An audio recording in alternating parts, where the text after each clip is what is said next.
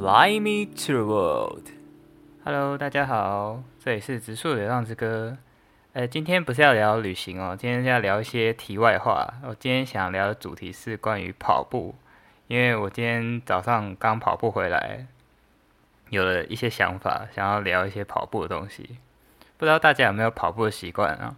跑步算是最简单的一种运动了嘛，因为只要一双跑步鞋就可以进行了。因为昨天跑去家庭聚餐，蛮久没有跟家人聚聚吃饭，昨天就吃的比较多，晚上胃就不太舒服。昨天凌晨一点睡的时候，大概早上不到五点钟就起床了。然后本来今天本来就晨跑行程嘛，所以就想说提早去。那五点之前就是刚好天微亮的时候，天空慢慢开始变亮的那种感觉很舒服，然后跑跑起来觉得有一点感动吧，就是一边看着鸟飞来飞去啊，然后天空慢慢变亮，看到慢慢看到太阳出现的那种情景，然后听着音乐旋律慢慢的浮现，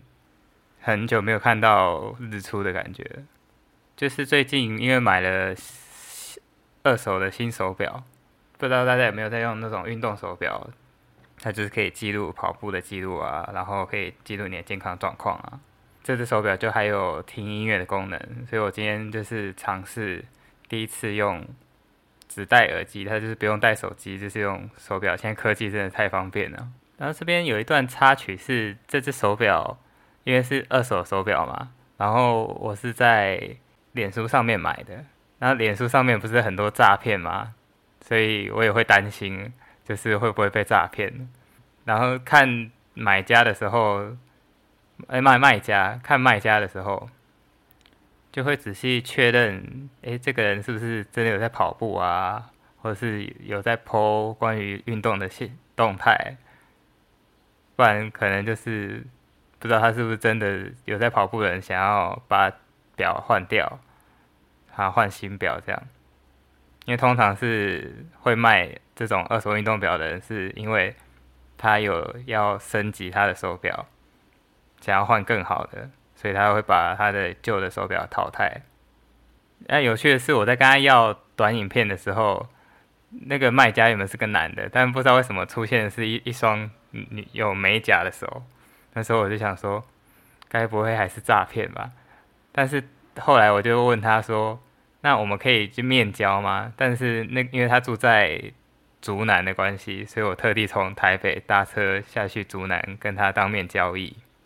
但因为竹南从台北搭车要将近两个小时的火车嘛，实在是蛮远的。想说就特地为了做这个交当面交易，其实好像就不太划算，所以我就稍微安排了一个竹南市区一日游，这样就是。去当地吃吃竹南的小吃啊，去当地的咖啡厅，还有逛逛他艺文中心这样子的一个简单的行程，就会觉得哎，其实很久没有一个人这样子独自一天做一个微小的旅行，这样感觉还蛮特别的。就是去完全没有去过的地方，因为通常台北也会去一个人去台北再逛逛什么地方，但是。比较少一个人跑去外地的，现在比较少了。个人本人就不是很喜欢带，整天戴戴着口罩在外面行动，所以其实现在就是没那么爱出门，变得比较宅这样。其实我以前在二零一七年的时候就买过这样的一只运动手表，可那时候在用了不到半年左右，在二零一八年三月去日本旅行的时候就把它弄丢了。啊，加上我那一年七月后来就跑去环游世界一年半，所以我也就没有再买手表。然后这两年多回来，开始又开始在跑马拉松，所以最近又开始想说，哎，可以买只运动手表来好好的训练跑步这样子。然后今天听的歌单可以跟大家分享一下，我今天听。就是 Jack Johnson 跟蔡健雅，Jack John 蔡健雅应该大家都知道嘛。然后 Jack Johnson 的话，他是一个美国的冲浪的，原本是冲浪的选手，但是后来因为受伤，结果他就跑去当歌歌手，一个夏威夷人，非常的有才华。然后我听的歌单是 Jack Johnson 的二零零五年的专辑《In Between Dreams》的这张专辑，这是一张非常轻柔，它的曲风本来就是比较轻柔，然后有一点轻摇滚的感觉，所以是我觉得是相当适合跑步听的。然后蔡健雅的这是最最近他们的金曲奖的那张《Depart》这张专辑，我觉得这两张专辑都真的蛮适合跑步听的。然后再来就是我最后两公里冲刺的时候，就有放了那个进阶巨人的那个 OP，我觉得这超适合在冲刺的时候听的。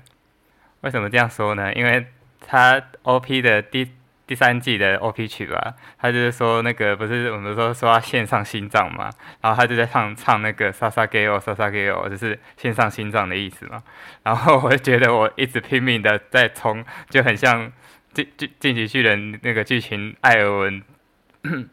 不知道大家如果没有看过的话，就是他们要冲锋陷阵的那一刻的那种情景，所以那个。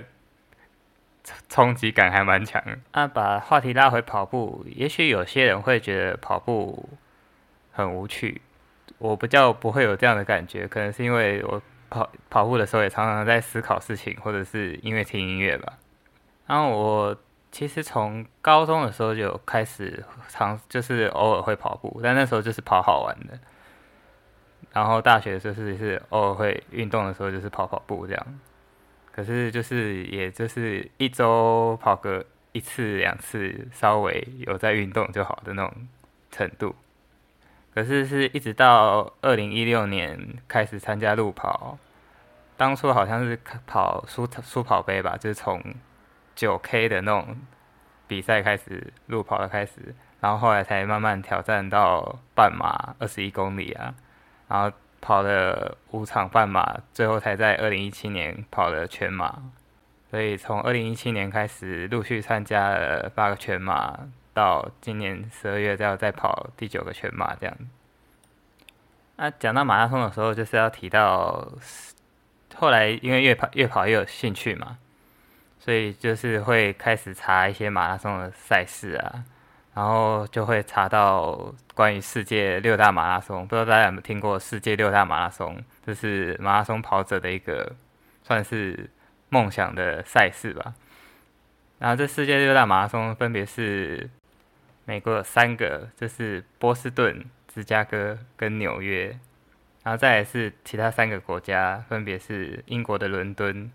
德国的柏林，还有日本的东京。然后这六大马拉松其实也不是想参加就可以参加的，特别说，比如说他要抽签啊，像东京马拉松，它每年的抽动签率大概就是三到四成左右吧。然后就是除了花钱还要抽签，但以现在我们连旅行都有困难来说，就是很多地方也都很难办马拉松。但最近应该从今年开始到之后，应该会慢慢比较好一点嘛。对，之后可能就还可以再去东京之外，其实其他的马拉松就更难，因为有些不是抽，就是抽签的几率更低。像我记得柏林马拉松的抽中签率好像只有十趴吧，然后像波士顿马拉松，它就是不是抽签就能上的，而是你一定要在曾经参加过其他的国际赛事里面有跑到一定的时间内，它。就是看你的年龄，比如说你三十五岁，你就要跑到三个小时多少多少分之内，你才有资格去参加波士顿马拉松。所以要收集完六大马拉松是一件很困难的事，而且收集完六大马拉松，他还会发那个六大马拉松的一个奖牌给你，所以很多人就是梦寐以求，跑者就是梦梦寐以求那个奖牌。那刚说到，其实一开始你要说，其实很我很热爱跑步嘛。其实我觉得好像也不是那种感觉，有点像是日久生情的那种感觉吧。就是一开始真的是是跑好玩的，然后慢慢才越跑越喜欢，然后变成一种习惯这样子。但有时候我想，就是那样简单平常的东西，就会陪伴我们度过整个人生，也不一定吧。因为我们永远都不知道明天跟无常哪个会先到，所以那些看似日常的事物，也许会比我们所想象的都还要来的重要吧。所以跑步对我而言，大概就是那样的事情吧。好，那以上就是今天的旅行题外话，感谢大家的收听。我们下集会继续聊到我去完一个月的香港之后，又跑去日本流浪一个月的故事。